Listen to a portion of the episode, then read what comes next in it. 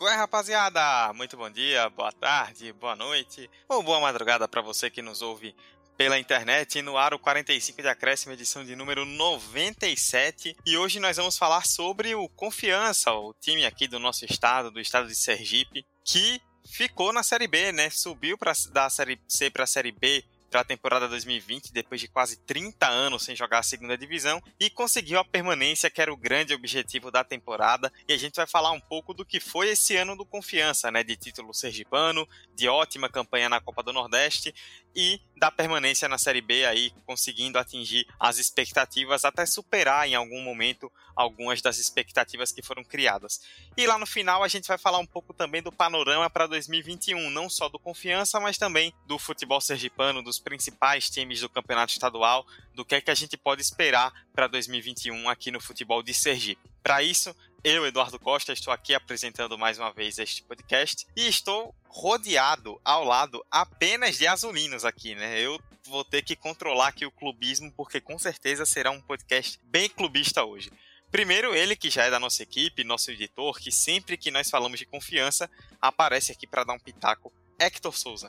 E aí, Dudu, só pessoas de bom gosto hoje aqui, torcedores de qualidade para falar nesse podcast. E vamos aqui fazer o crossover dos maiores podcasts sobre futebol de Sergipe, porque a gente é assim, a gente quando vai falar, vai falar com qualidade. Vamos que vamos. Muito bem, Hector já adiantou aí o crossover, né? A nossa convidada desse episódio é minha querida amiga Carla Ferreira, da página Dragão de Aracaju, que tem também um podcast aí que fala sempre sobre o confiança, e do portal Mulheres em Campo. Carla, seja muito bem-vinda. Muito obrigado por ter topado o convite e vamos falar aí desse sofrimento que foi 2020.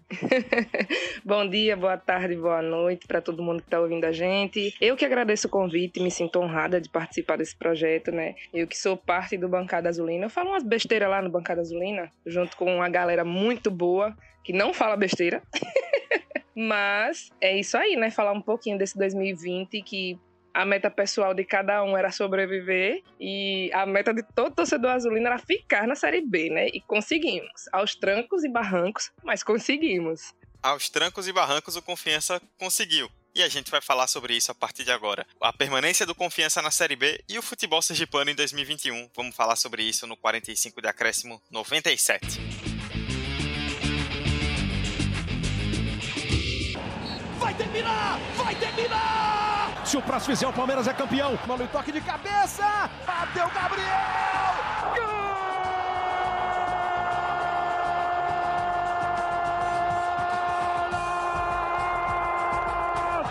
Sabe de quem? De um craque chamado 45 de acréscimo.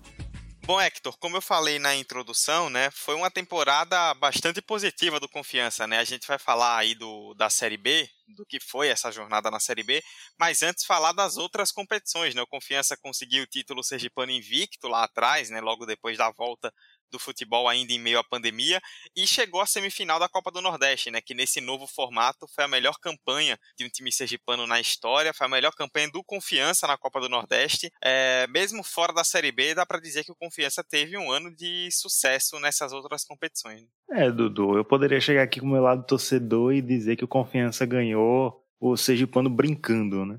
Mas aconteceu que por conta da pandemia, houve uma desorganização geral no futebol sergipano, né? Porque os clubes daqui, tirando confiança, não têm um calendário muito longo. Então, muitos dos clubes, eles começaram a desmontar os elencos até por conta de grana mesmo, para não pagar os salários dos jogadores durante toda a pandemia, quando os clubes não teriam renda. Então, isso gerou é, a queda de, do nível dos clubes, né? a queda de qualidade, os jogos bem para não dizer outra palavra, lamentáveis de se assistir no Campeonato Sergipano.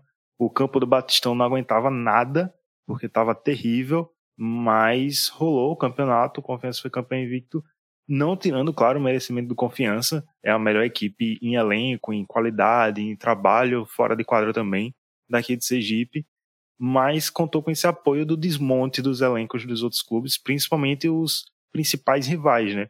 O Sergipe demitiu basicamente o elenco todo durante a pandemia. O Itabaiana, que está se remontando agora, a gente vai falar no final, mas também demitiu algumas peças e os outros times do, do interior também, né? Então foi basicamente uma pré-temporada para o Confiança, que estava juntamente do Campeonato Sergipano, como você falou, é, brigando também na Copa do Nordeste, que foi até uma campanha surpreendente, por assim dizer. Muitos não esperavam que o Confiança avançasse tanto.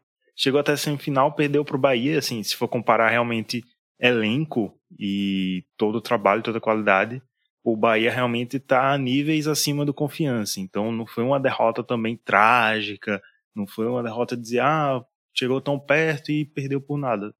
Perdeu por Bahia, sabe? Não é qualquer coisa. Então foi uma boa temporada, uma boa pré-temporada, quando eu digo pré-temporada pré-brasileiro, que é o que foi a principal competição do Confiança no ano, né? E dá para pensar também em novos voos na Copa do Nordeste agora de 2021. E aí, Carla, para a gente poder fechar isso também, é, só continuando a respeito dessa questão do título sergipano, da semifinal da Copa do Nordeste, né, que tu já deu até uma pincelada em relação a isso. Rolou a troca de treinador no meio dessas competições, né, a gente vai falar mais à frente, saiu o Daniel Paulista, entrou o Matheus Costa, e o Confiança ganhou o campeonato estadual, chegou longe na Copa do Nordeste, mas é, ficou uma sensação, eu lembro na época, não sei o que é que você acha disso, que tirando aquele jogo contra o Bahia, né, que o Confiança até se superou defensivamente, mas perdeu no finalzinho, na semifinal da Copa do Nordeste, Confiança chegou longe na Copa do Nordeste e ganhou o Sergipano, mas sem jogar um grande futebol, sabe? Sem inspirar muita confiança. O Sergipano, tanto que o Sergipano, o Confiança venceu empatado em ponto com o Sergipe, né? Que nem tinha calendário. E, em questão de resultados, foi um começo de temporada, assim, né? Muito bom, logo quando voltou da pandemia, mas de desempenho nem tanto assim. É, justamente, eu ia exatamente discordar quando a gente fala que, beleza, a gente tinha realmente uma estrutura melhor, né? Obviamente, por, pelo momento que a gente está vivendo e tal mas em questão de futebol, eu não senti um, por exemplo, é, de ver o confiança no, campeonato sergipano amassando a, a, galera, sabe? Não rolou isso, entendeu? Não teve jogo facinho que a gente, sabe, deitou e rolou. Eu não vi isso e a torcida esperou isso e não viu isso também é, eu via muita galera comentando, caraca, o Sergipano era pra gente massacrar e tal, e eu digo, galera, futebol é nas quatro linhas, sabe? Todo mundo viveu a pandemia aí, e estamos vivendo ainda, obviamente, mesmo com estrutura, o Confiança sentiria isso, e sentiu. A gente também tinha perdido o Daniel Paulista, é, Matheus Costa tinha chegado com um perfil diferente, um perfil que talvez não se encaixou muito, é, o que não deixou o time como você disse, confiante, né? Para buscar outros resultados e tal. Tipo, é, perceber uma melhora no desempenho, um futebol mais vistoso, que é uma coisa que o, que o torcedor quer ver, que a torcedora quer ver, mas que não rolava muito, sabe? Era eficiente para os, os objetivos e foi até é, surpreendente, como foi o caso da Copa do Nordeste, mas não encheu os olhos do torcedor a um ponto de, caraca, quero que Matheus Costa fique. É, tanto que a galera quis muito que ele não ficasse. E aí, mais para frente, é, tivemos o retorno de Daniel, né? Já na, na Série B, que a galera aí aclamou, mas que já no final do, do, da temporada já vinha a galera criticando. Então, assim, torcedor nunca tá satisfeito, né? E a gente, como torcedor, tem que criticar mesmo, mas é aquela coisa, a gente oscilou muito em 2020, sabe? A gente conseguiu os nossos, é, alcançar os nossos objetivos, mas em vários momentos, tipo, a gente teve uma, uma, parte da temporada que eu pensei, pô, nós vamos conseguir mais do que o que a gente queria. E em outros momentos eu pensava que, pô, a gente descansou ou a gente não teve perna para alcançar o que a gente queria. Entendeu? Não sei se vocês conseguem me compreender, mas foi um misto, sabe? Foi um, uma montanha russa esse 2020.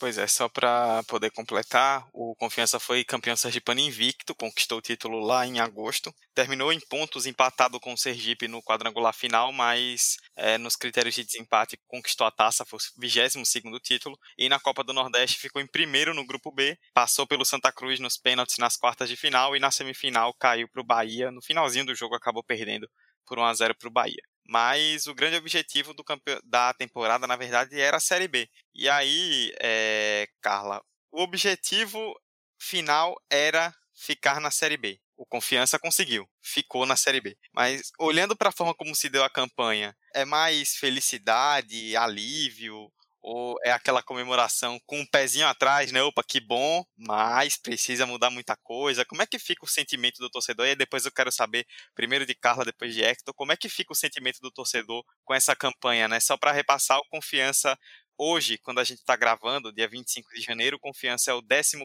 com 46 pontos, a 7 da zona de rebaixamento, faltando uma rodada para acabar o campeonato, não tem mais chance de cair. Carla e Hector, como é que fica o coração do torcedor diante dessa campanha que o Confiança fez? Então, primeiramente, a minha reação quando estávamos matematicamente confirmados na Série B de 2021 foi: ai, graças a Deus, sabe? Porque esses 45 pontos não chegavam de jeito nenhum, minha gente. Foi uma coisa assim que a gente já tava, eu já tava assim sem ar, sem, sem palavra e, e aquela agonia porque o torcedor azulino ele é agoniado, entendeu?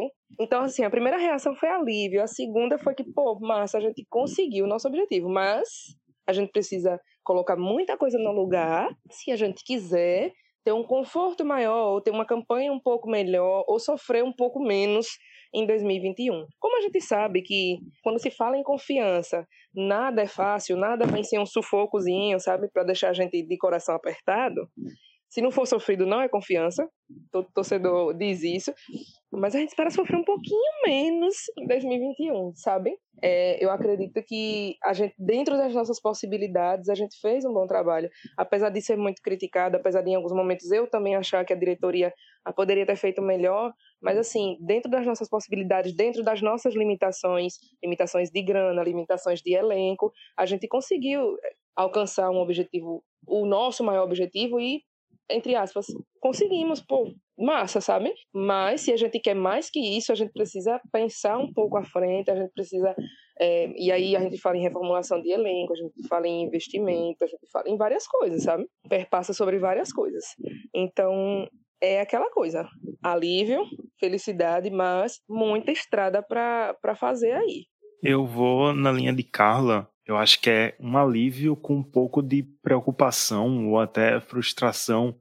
Antes da gente começar, eu estava até conversando com o Dudu em off, que eu falei que a campanha do Confiança ficou muito marcado pelas sequências.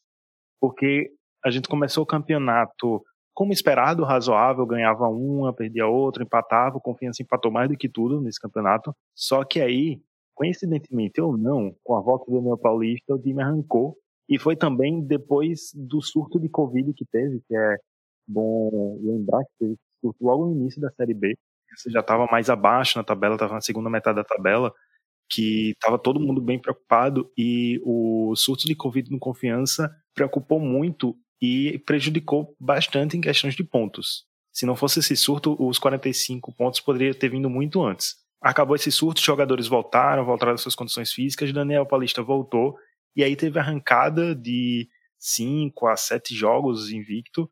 Conseguiu ganhar de times lá de cima da tabela, vitórias que, se a gente for colocar assim, que imaginava que ia conseguir aqueles três pontos, a gente não imaginava. Por exemplo, do Cruzeiro, a gente tirou quatro pontos, não perdemos do Cruzeiro na Série B. E aí depois, logo depois, veio essa derrocada, sabe? Cinco derrotas seguidas, um empate atrás do outro.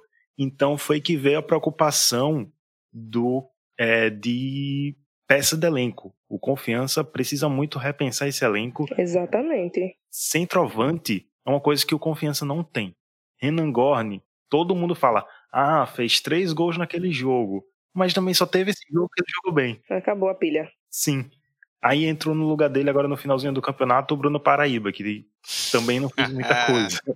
Ó, e centroavantes do Confiança, o que fazem, onde vivem, onde se escondem, sexta-feira no Globo Repórter. A falta que, que Mikael fez nesse elenco quando foi embora é enorme, viu? Se ele tivesse ficado, ele ia fazer muito gol. Ou se ele quisesse jogar futebol aqui também, ele faria muito gol, mas enfim, não é um papo para agora, desculpa. Pode continuar. Outra coisa também que, que eu fiquei um pouco curioso, sabe? Porque parece que o esporte só tirou o Mikael do confiança por birra, porque chegou lá e ele nem entrava em campo. E Mikael é jovem. Se o esporte queria realmente desenvolver ele, deixava ele no confiança, que ele estava tendo muito tempo de jogo, estava sendo titular, estava jogando muito, muito bem. Então o esporte foi. Mas eu percebi uma queda, desculpa cortar você, mas eu percebi uma queda no rendimento dele, como se, como eu disse, sabe? Como se ele realmente não quisesse estar jogando aqui. sendo assim, eu prefiro que caia fora mesmo. Sim, sim, sim, sim. É porque eu acho que essa, a saída dele foi tão próxima dessa queda que não dá nem pra gente fazer uma avaliação tão precisa, sabe? Sim. Mas olhando friamente como o desenvolvimento de jogador não foi um bom jogo pro esporte. E a outra falta que fez muito pro Confiança foi Ítalo. Depois que Com Ítalo se contundiu, veio a... e o Confiança estava jogando na base de Reis. Se Reis não entrasse no jogo, o Confiança morria. Não entra... Exatamente. Quer ver outro personagem assim também central era Castilho. Inclusive, essa, queda de rendimento de Castilho parece que foi a queda de rendimento do Confiança agora no finalzinho, perto desses 45 pontos que nunca chegavam, sabe? De longe, os dois principais jogadores do Confiança, principalmente nessa reta final. Reis e Castilho, dá pra resumir aí. É, eu acho que Rafael Santos também fez uma boa temporada, muito melhor do que Jean. Todo jogo que Jean entrava tinha decisões e falhas que você olhava assim e você dizia é, Confiança tá na hora de trazer novos goleiros também. Eu penso nisso também. A principal aposta do Confiança tem que ser principalmente peças de reposição e olhar nesses contratos de empréstimos, porque muitos dos jogadores titulares do Confiança são de empréstimos. Então tem prazo de validade muito curto. É, só uma coisa que eu queria falar, é bom a gente também pensar e aqui falar sobre os jogadores que a galera não, não dá muito crédito, não dá crédito nenhum, ou muitas vezes criticam, mas que são os jogadores que muitas vezes dão aquele apoio no elenco. É, a gente sentiu muita falta de, de, de peças, é, a gente sentiu muita falta de lateral em certos momentos, e a gente ficou sem lateral esquerdo, e quem cobriu o buraco da lateral esquerda foi Everton de uma forma maravilhosa, sabe? E aí é um cara que está há anos no clube, é um cara que participou de momentos muito importantes. Isso é só um, ele é só um exemplo, né? E que é, ajudou muito o clube nessa temporada, principalmente agora nesse meio pro final de temporada, assim, sabe? Sendo consistente, não e não não comprometendo, sabe? Não estou dizendo que ele foi perfeito não durante toda a temporada, obviamente, mas é, são peças que a galera muitas vezes não reconhece, que seriam peças, eu acho que úteis para o nosso 2021, justamente para compor elenco, para dar esse suporte, entendeu? Uma coisa interessante sobre o lateral, o Carlos comentou do Everton que tá na lateral esquerda, ele era meia, meia atacante, e a lateral direita também começou de um improviso, né? Porque Thiago Enes até ano passado era zagueiro, improvisou como lateral direito, ganhou a posição e tá aí, ninguém tira para ser um pouquinho positivo, né, que a gente só tá aqui falando de o que é que precisa mudar, o que é que tem que mudar, para eu levantar um pouquinho a vibe desse, desse debate que é importante, senão a torcida vai cair de pau em cima da gente. Carla citou a questão econômica, né, no começo do comentário dela, e isso é muito importante da gente falar, porque eu separei uma matéria do glorioso Mauro César Pereira, no começo da Série B, falando sobre as folhas salariais dos times da segunda divisão, né, que são os pagamentos em CLT sem contar os de treinadores, só os de elenco mesmo, de jogadores. O Confiança tinha no começo da Série B a segunda menor folha salarial do campeonato, com média de 100 mil por mês. Só o Sampaio Correia, com 60 mil por mês, tinha uma média menor. E os dois foram muito bem, né? Que o Sampaio está em sétimo, durante muito tempo brigou ali no G4. E o Confiança, apesar dos pesares, conseguiu aí se manter com duas rodadas de antecedência, o que foi até um alívio, né? Porque levar para a última rodada, levar para para aquele jogo do desespero é sempre a pior opção em qualquer caso. E o Confiança é bom até a gente destacar, ficou na frente de times que são muito tradicionais, né? Se a gente pegar agora no, na última década que passou, né, nos anos 2010, a gente tem times como Náutico, Vitória, Figueirense e Paraná que ficaram atrás do Confiança, que jogaram primeira divisão. Então, foram times que nos últimos anos aí se acostumaram a estar tá sempre ali em cima no cenário nacional e o Confiança chegou na frente deles, ficou até um bom tempo também à frente do Cruzeiro. É claro que isso também diz muito sobre o péssimo campeonato que o Cruzeiro fez, mas mostra também algo importante nesse sentido. E uma coisa que pesa bastante, né, acho que a gente até tem que destacar isso que é importante, que certamente, acho que não só o Confiança sofreu disso, né, foi todo mundo no fim das contas, mas que pesou foi a falta de torcida, né? Com certeza. Não ter o Batistão lotado por um, por um evento, né, que era a Série B que a torcida esperou por tanto tempo, foi uma pausa. Eu acho que meu baque foi no primeiro jogo, contra o Paraná, na estreia contra o Paraná. Quando eu abri a transmissão e não tinha ninguém no estádio, eu falei, nossa, não, eu passei um. Aquele dia foi um dia triste, porque assim, é, você tem toda uma rotina, né? Até hoje eu fico um pouco melancólica, assim, em dia de jogo, porque quando jogou em casa você pensa assim, sabe? Se hoje eu hoje tivesse público, o que é que eu estaria fazendo nesse momento? Eu estaria saindo do trabalho, eu ia direto para o campo, eu ia já vir com a roupinha de ir, né?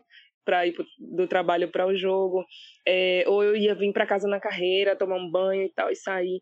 Enfim, sabe, a logística seria completamente diferente. E hoje você vem, chega em casa, se tranca no quarto, ou vai para a sala para assistir um, um jogo, né? Então, assim, isso eu senti muito forte no primeiro jogo contra o Paraná, assim, sabe? E a gente ligava de chamada de vídeo. Assim, eu, eu fiz chamada de vídeo coletiva com minhas colegas, minhas amigas de bancada, e a gente sofrendo, assim, sabe, ao vivo. E uma passava primeiro do que a outra, sabe? Uma televisão passava primeiro que a outra. Ó, foi um, um. Então, assim, é aquela coisa, saudade do que a gente ainda não viveu, né? Que é a Série B. e, e, assim, eu espero que em 2021 a gente consiga, meu Deus. Nem que seja um pouquinho. Que essa vacina venha pra gente conseguir ir pro estádio. E impactou tanto a falta da torcida, confiança, que sempre foi um time que jogou com a força da torcida, a torcida do Confiança muito apaixonada, sempre motivou muito o time.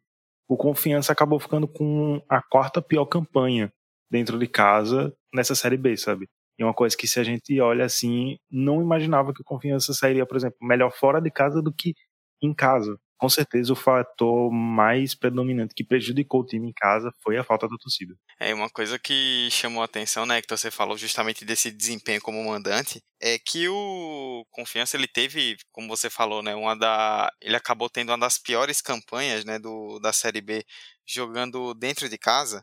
Nesse momento, até aqui parei para checar. O Confiança tem a 15 campanha dentro de casa, a sexta pior. Mas pelos resultados da rodada, ele ainda, ele ainda pode terminar como a quarta pior, né? Se Figueirense e Paraná vencerem em casa na última rodada. E é estranho porque a primeira derrota do Confiança em casa foi para Chapecoense por 2 a 0 Chapecoense que está na vice-liderança agora, na última rodada do primeiro turno.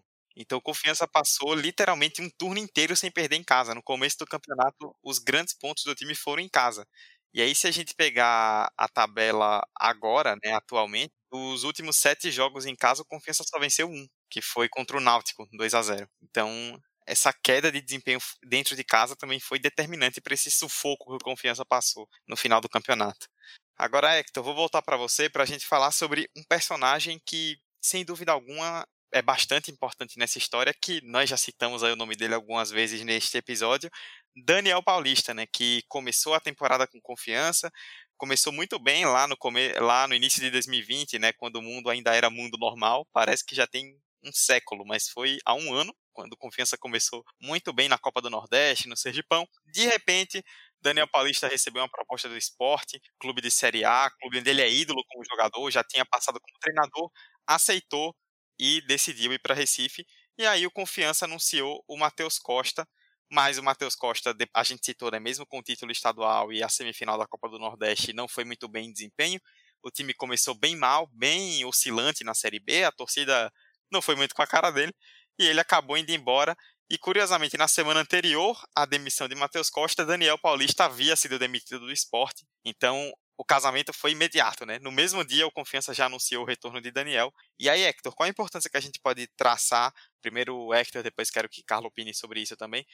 É, em relação ao nome de Daniel Paulista, é, dá para dizer que o Confiança chegou onde chegou, principalmente naquele momento onde chegou a beliscar ali perto de uma vaga de postulante ao G4, por conta da, do trabalho de Daniel. Tipo, se o Confiança está hoje comemorando essa permanência, dá para dizer que é por conta do trabalho de Daniel Paulista? Cara, eu digo que sim, viu? E a gente tá gravando esse episódio algumas horas depois da, do anúncio da renovação do contrato dele, né? Uma fancam incrível que o Twitter do Confiança postou.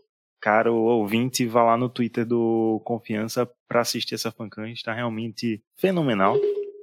Mas Daniel Paulista realmente foi um, um personagem muito importante. E quando ele saiu para ir pro esporte, eu achei uma coisa muito interessante que todo torcedor do Confiança ficou triste por ele estar saindo, não queria que ele saísse. E boa parte da torcida do esporte e muitos do, de torcedores do esporte que eu conheço, conversei, não queriam Daniel Paulista lá, porque Daniel Paulista começou a carreira como técnico lá no esporte e foi muito mal. Então, era um casamento que já estava anunciado para não dar muito certo. Foi na época que o esporte estava bem em crise, tava, a, a dirigência lá não estava muito bem. Aí levaram o Daniel Paulista. Daniel Paulista também não fez uma campanha muito boa lá. É, Matheus Costa, como vocês já comentaram, ele veio para cá, conseguiu o título, chegou na semifinal, atuações não convincentes. A própria Carla tinha pontuado na primeira fala dela que é, ele chegou com um estilo de jogo diferente, uma filosofia de jogo diferente, então isso também mexe um pouco com o elenco. Ele teria que mudar muita coisa ali. E foi imediato. Quando o Daniel Paulista foi demitido do esporte, todo mundo sabia que ele ia voltar para confiança. Acho que quando o Matheus Costa viu o anúncio lá do Daniel Paulista demitido do esporte, ele botou a mão na cabeça e disse: Puta merda, perdi meu emprego. Porque todo mundo sabia que ele ia voltar. E aí voltou. Os jogadores pareciam mais motivados em campo, realmente. Ele deu uma moral pro elenco. E foi um elenco que ele montou. Então isso fala muito no trabalho de um técnico, né? Se você consegue escolher os jogadores, não todas as peças, mas algumas peças ele conseguiu colocar lá, peças de confiança nele, dele. O estilo de jogo que o time já estava acostumado, ele botou então foi quando veio aquela arrancada. E aí depois veio os desfalques, a queda, como a gente já comentou aqui. Mas sim, Daniel Paulista é fundamental. Eu acredito que talvez o Confiança tivesse conseguido ficar, não tem como dizer, é muito se. Se o Matheus Costa tivesse ficado, mas talvez não tivesse tido aquela arrancada que teve. Então eu digo que Daniel Paulista é sim fundamental e que ele está fazendo um bom trabalho, ele está bem alinhado com a direção do clube então a gente está vendo bons frutos aí. Espero que ele consiga fazer esse trabalho a longo prazo, porque toda vez que um técnico faz o trabalho a longo prazo, a gente vê coisas boas prosperando aí nos clubes. Então, é... quando o Hector disse que quando Daniel Paulista saiu daqui para treinar o esporte, o torcedor azulino ficou triste, eu posso dizer que eu posso dizer por mim mesma que eu fiquei foi puta de raiva, não foi triste não. Eu fiquei putinha, estressada, chateada, sabe? Eu fiquei assim entendeu? Mas. E aí fiquei com aquele ranço, sabe? Tipo, não foi? Então vá. Ah, não, ah, eu quero que seja muito feliz. Não, eu quero que se lasque bem muito para sentir falta de como era bom treinar com confiança. e eu acho que a praga pegou, viu? Mas, como eu já havia falado, acho que Matheus Costa não encaixou no, no elenco, não só porque Daniel montou esse elenco, mas pela forma de trabalhar mesmo, talvez pelo perfil dele, é, não deu muito certo, tanto que mudou de time, né? Ele treinou. Foi o Paysandu, não foi? Foi depois do Confiança, ele foi pro Paysandu. Isso, e aí depois ele acabou no, já está no operário, né? Já tem algum tempo. E tá, tá fazendo. Bem no operário. Isso, é isso que quer dizer, tá fazendo um bom trabalho no operário, ou seja, o problema é, é de também de identificação, eu acho. E aí, Daniel voltou, e eu entendi que era o melhor realmente para o Confiança. Ele não deu certo lá, a gente também não deu certo aqui. Então, né, aquela coisa, voltando com o ex, mas que foi um retorno que deu certo e a gente conseguiu alcançar os nossos objetivos. Ele realmente tem perfil, sabe? E ele tem um perfil que a gente gosta, o perfil que a gente quer, aquele cara que tá no campo gritando e, e, e empurrando o time.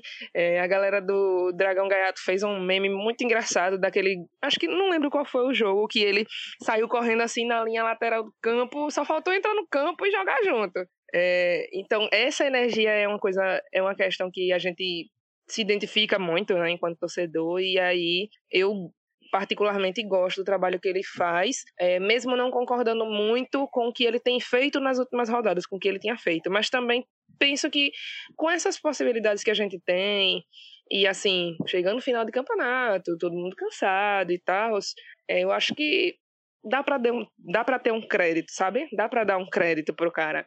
E aí esperar agora que em 2000 na temporada de 2021 a gente consiga ter um desempenho melhor no final, sabe?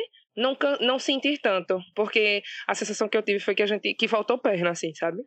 De um tempo para cá. E tipo, a gente não tinha muito como repor, como girar, e às vezes, às vezes um técnico toma decisões erradas, não mexe bem, enfim, e aí pronto. Ele, no geral, eu gosto muito dele gosto do trabalho dele, e que massa que ele vai continuar, porque já tá confirmado que ele vai continuar, que ele renovou, né, por mais uma temporada, e pra frente.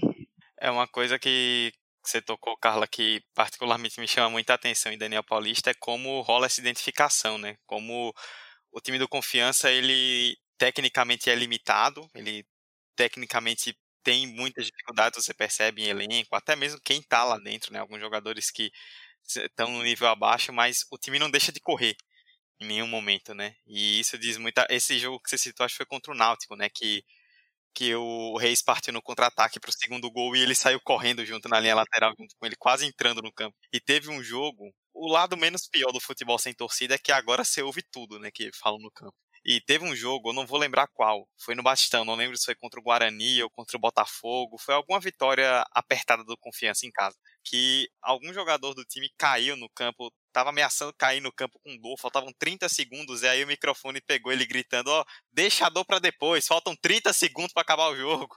Viralizou até na época que ele falou, e é muito do que desse espírito que ele tenta passar. Acho que o que ele tenta passar para os jogadores é mais ou menos isso que a gente está comentando, né? Se o time tecnicamente não tem a mesma qualidade de outros, que ganhe na, é, na disposição e ganhe na aplicação. Que seja um time aplicado e um time que em nenhum momento deixa de se entregar. E isso fez muita diferença, porque muitas vitórias do Confiança, boa parte das vitórias do Confiança, na verdade, foram apertadas, né? por 1 a 0 2 a 1 vitória com gols em segundo tempo. E, e acho que o time fazer muito gol também em segundo tempo e ganhar de forma apertada diz muito sobre como o time em nenhum momento deixa de lutar pela vitória. Né? Como reage, né, diante das situações? É, a gente também tem que lembrar que a nossa fase ruim agora nesse segundo turno começou naquela goleada, né? Que a gente pegou em casa para o CSA. Eu acho que aquilo ali deu um baque muito grande psicologicamente no grupo e ele enquanto treinador conseguiu, né, recuperar e tal, porque às vezes você não consegue, pô, sabe? Às vezes o grupo não consegue se motivar novamente. Ainda mais com todas as limitações que a gente tem, é, foi uma volta por cima, sabe? Foi como, como a gente disse, né? A, a gente chega aos 45 pontos e faz, ai, graças a Deus, sabe? Então, tipo, reconhecer isso também, né? Eu vou pegar esse gancho da, da Carla sobre motivação e fazer assim, uma comparação, porque o Confiança teve essa, essa goleada que foi logo quando prestes a entrar no G4, todo mundo estava se iludindo ali, ah, vai dar, vai dar. E veio essa fase, e como o Carla me pontuou, é, ele, o Daniel Paulista conseguiu recuperar a moral do elenco, mesmo nas derrotas, o time não desmotivava, jogava até o final, sempre estava tentando o um empate, a virada, e aí, pegar um, um exemplo com o time da Série A que está numa fase terrível, que é o Botafogo, sete técnicos, nenhum conseguiu fazer isso, sabe? Não existe moral ali. O jogo desse final de semana dava para ver que tinha jogador andando em campo porque estava desmotivado. O, se você for ver o gol do Fluminense, o Cavalieri levou aquele frango, eu acho que foi mais porque ele não queria pegar a bola do que falha, sabe? Então vai muito disso, de liderança mesmo não só do técnico, como, como também dos líderes em campo, sabe? Jogadores que são líderes. Sim. Hector, eu não posso deixar de comentar. Sete técnicos, não faz sentido, viu? Sete técnicos, não sei nem se um ano tem dia suficiente para sete técnicos no time. Hector e Carla falaram super bem, né? Questão de elenco, trazer mais força ofensiva, um elenco mais encorpado, alguém é, reforços para lateral, para o gol. A gente aí falou bastante sobre mudanças que o Confiança precisa ter para seguir forte em 2021. O ano de 2021 já começou, mas a temporada ainda vai começar, né? E o Confiança, Carla, quero falar contigo sobre isso, chega com muita expectativa para o ano que vem, né? Chega, obviamente, assim como no ano passado, como tem sido nos últimos anos, bastante favorito no campeonato estadual. É, depois da Copa do Nordeste do ano passado, a torcida certamente cria uma expectativa para que se faça novamente uma boa campanha, né? Uma uma eliminação na primeira fase, que antes era vista como algo normal, agora talvez já não seja vista dessa forma. E tem a Série B, né? Que a gente fica naquela, será que o objetivo vai ser ficar de novo? O time vai tentar dar um passo um pouco maior, mas sem dúvida alguma, por conta de tanto sucesso em relação a resultado de 2020, a expectativa é de um 2021 forte do confiança. Né? Então, né, Dudu, depois de 2020, depois de sobreviver à Série B, depois de fazer uma campanha massa na Copa do Nordeste, expectativas foram criadas e a gente espera, entre aspas, o melhor, né? Mas particularmente eu espero que o Confiança supere algumas questões assim de, de elenco e de desempenho para que em 2021 a gente consiga fazer uma Série B mais tranquila do que foi essa de 2020, que a gente mantenha uma boa campanha na Copa do Nordeste e que o Campeonato Sergipano seja aquela, vai ser aquela pré-temporada, como você falou, curta, e de a gente observar como é que esse elenco vai se, se moldar, né? Quem vai sair, quem é que vai ficar e como é que essas peças vão se encaixar. É, eu espero que a gente também já deve também ter campo para treinar, né? O do Sabino, que está passando por obras de drenagem. Então, acredito e espero que ainda no primeiro semestre a gente tenha essa estrutura, porque é importante, sendo que em 2020 a gente também teve essa dificuldade quando voltou da pandemia, de ficar treinando aqui, treinando ali, então isso é parte também da evolução. E que a diretoria consiga fazer um bom trabalho, né? um trabalho melhor do que foi desenvolvido em 2020. Eu espero que a gente consiga. Não estou esperando um ano assim maravilhoso, incrível, sem erros, porque não vai existir, né? E não estou esperando que a gente, no Campeonato Sergipano, por exemplo, massacre todos os adversários. Eu acredito que a gente joga de, de 11 para 11, independente de a gente ter uma estrutura melhor, a gente ter vantagem de elenco, que eu reconheço isso, mas que serão 11 contra 11 no final e, e a gente precisa respeitar os adversários, seja ele no Sergipano, na Copa do Nordeste ou no Campeonato Brasileiro. Então é basicamente isso. Bom, Carla falou muito bem aí do confiança, né, das expectativas do confiança para o ano. E aí, Hector, a gente tem além do confiança, né, a gente vai falar depois, mais à frente, com certeza, sobre o futebol sergipano como um todo, né, de forma mais detalhada. Mas a gente tem dois times além do confiança que vão disputar competições nacionais, né, o Sergipe que finalmente com o calendário vai jogar a Série D e a Copa do Brasil e o Itabaiana que também joga a Série D e a pré-Copa do Nordeste. Inclusive, esse episódio sai na quarta, dia 27. Para você que está ouvindo na quarta certinho, ontem teve o primeiro jogo do mata-mata da pré-Copa do Nordeste, né, que vale vaga na fase de grupos entre Itabaiana e Santa Cruz. Você do futuro que está ouvindo já sabe quanto foi a partida. Hector, o que é que a gente está vendo aí nesse começo de ano que dá para esperar tanto de Sergipe quanto de Itabaiana em meio ao Campeonato Sergipano e rumo às competições nacionais? Então, né, Dudu? Sergipe está se resumindo a três times, porque todo o resto só vai disputar o próprio campeonato estadual. E o Sergipe é meio que uma incógnita, porque, como eu tinha dito lá no começo, ele se desfez de quase todo o elenco durante a pandemia, aí recontratou alguns, contratou outros para o campeonato estadual, e agora realmente tem que montar um elenco de força se ele quiser realmente algo na Série D. Porque Série D, como a gente vê esse ano em Itabaiana, não foi fácil e o pro Sergipe também não vai ser. Tem que lutar bastante se ele quiser esse acesso para a Série C. O Itabaiana, a mesma coisa. Ele já tem a sua base, né? O elenco já está meio que a base pronta de alguns anos e está contratando peças interessantes. Tem alguns jogadores que eu fico pé atrás, porque é aquela coisa, jogadores que passaram por oito clubes em três anos e vêm porque durante um mês da sua carreira jogou, sei lá, no Flamengo, no Santos, no São Paulo. E aí diz que o jogador tem nome. Às vezes esse jogador é uma barca furada e traz por conta disso. Então, é, o Itabaiana está trazendo bastante jogador nesse estilo e tem que tomar cuidado para ver se realmente o jogador é dessa qualidade. Mas é peça, né? É peça que tem que ter, porque vão ser três competições, duas competições bem pesadas, né? O Sergipano também, se ele quiser realmente brigar pelo título, brigar para ter a Copa do Brasil temporada que vem. E eu acho que o calendário do Itabaiana vai se basear muito no que vier desse resultado contra o Santa Cruz, né? São dois jogos, o primeiro resultado, quem está ouvindo aí já deve saber, mas a gente não sabe ainda. E vai vir muito disso porque dois, três meses de calendário a mais aí, se o Itabaiana conseguir passar dessa, desse pré-nordestão. O que vai ser difícil porque o Santa Cruz vem com sangue nos olhos depois da péssima segunda fase da Série C que veio, né? Então o Santa Cruz quer mostrar serviço e Itabaiana também tem que mostrar serviço se quiser se firmar como um grande clube aqui, porque joga bem no estadual, mas quando chega nas, nas competições regionais e nacionais deixa a desejar. E o Sergipe é isso, é incógnita, a gente não sabe o que vai vir, muito, ficou muitos anos no, no ostracismo, não estava vindo de boas campanhas, como você falou, ficou em segundo do, no estadual, mas é aquela coisa, foi mais por incompetência dos outros do que competência própria, porque eu não consigo ver muito futuro para esse time ainda principalmente por conta de dirigências, né? A gente viu aí nos últimos anos, na última década, na verdade, muitos problemas políticos no Sergipe que acabam interferindo também dentro de campo. Pois é, em relação a Sergipe e Itabaiana, é para o Sergipe o que me dá uma certa confiança de que o ano do Sergipe pode ser interessante é quem está por trás do clube, né?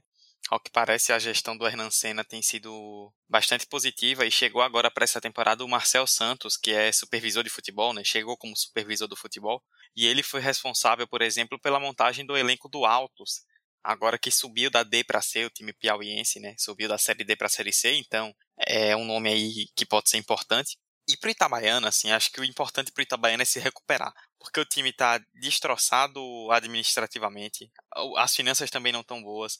O Itabaiana é bom a gente lembrar, no passado fez um ano muito ruim. O Itabaiana antes da pandemia, ele foi quando o Lagarto caiu, né, e depois teve a virada de mês e o Lagarto voltou para a primeira divisão. O jogo final foi contra o Itabaiana e o Itabaiana também entrou naquele jogo com risco de cair se perdesse.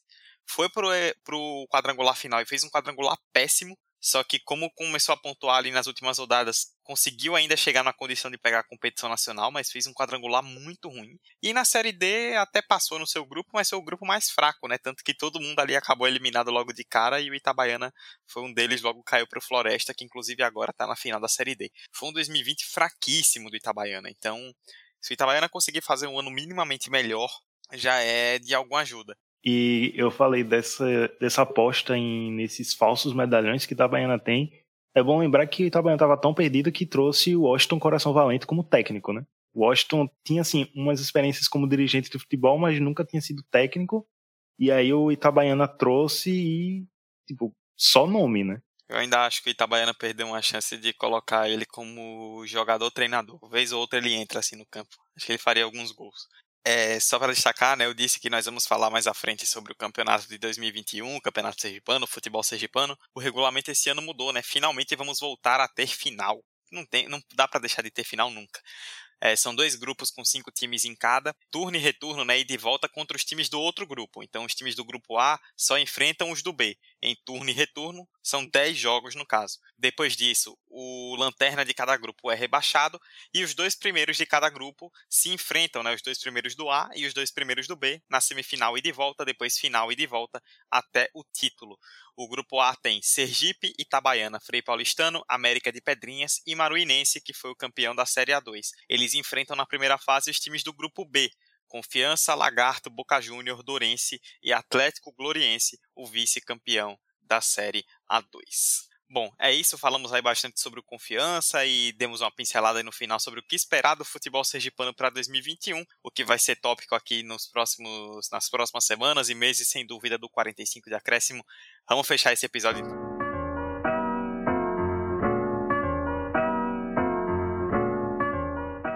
Bom, as nossas redes sociais você já conhece, arroba 45 de acréscimo no Instagram e no Twitter.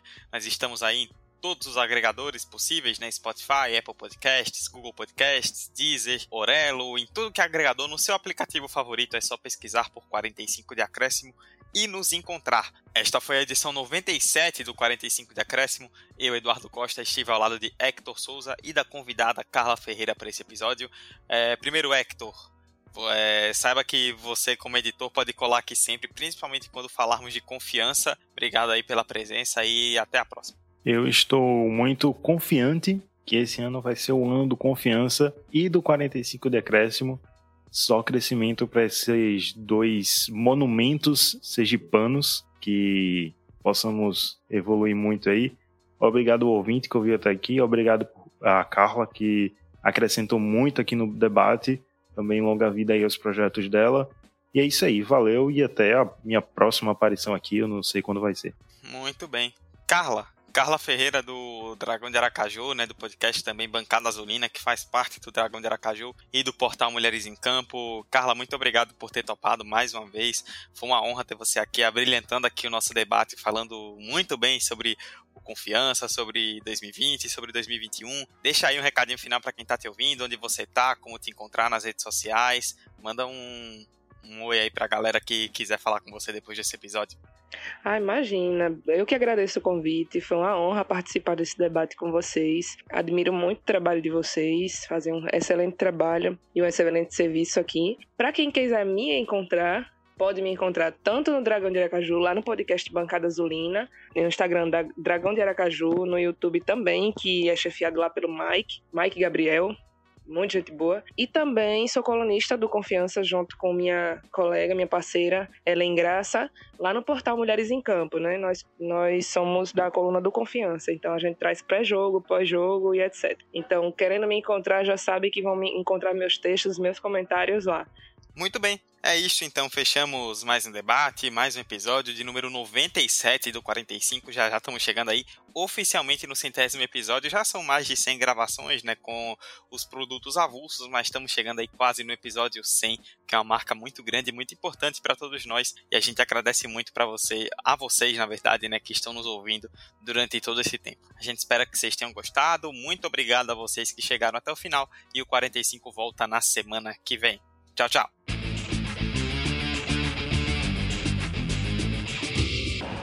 Terminar! Vai terminar! Se o próximo fizer, o Palmeiras é campeão. Mano, toque de cabeça! Bateu Gabriel! Gol!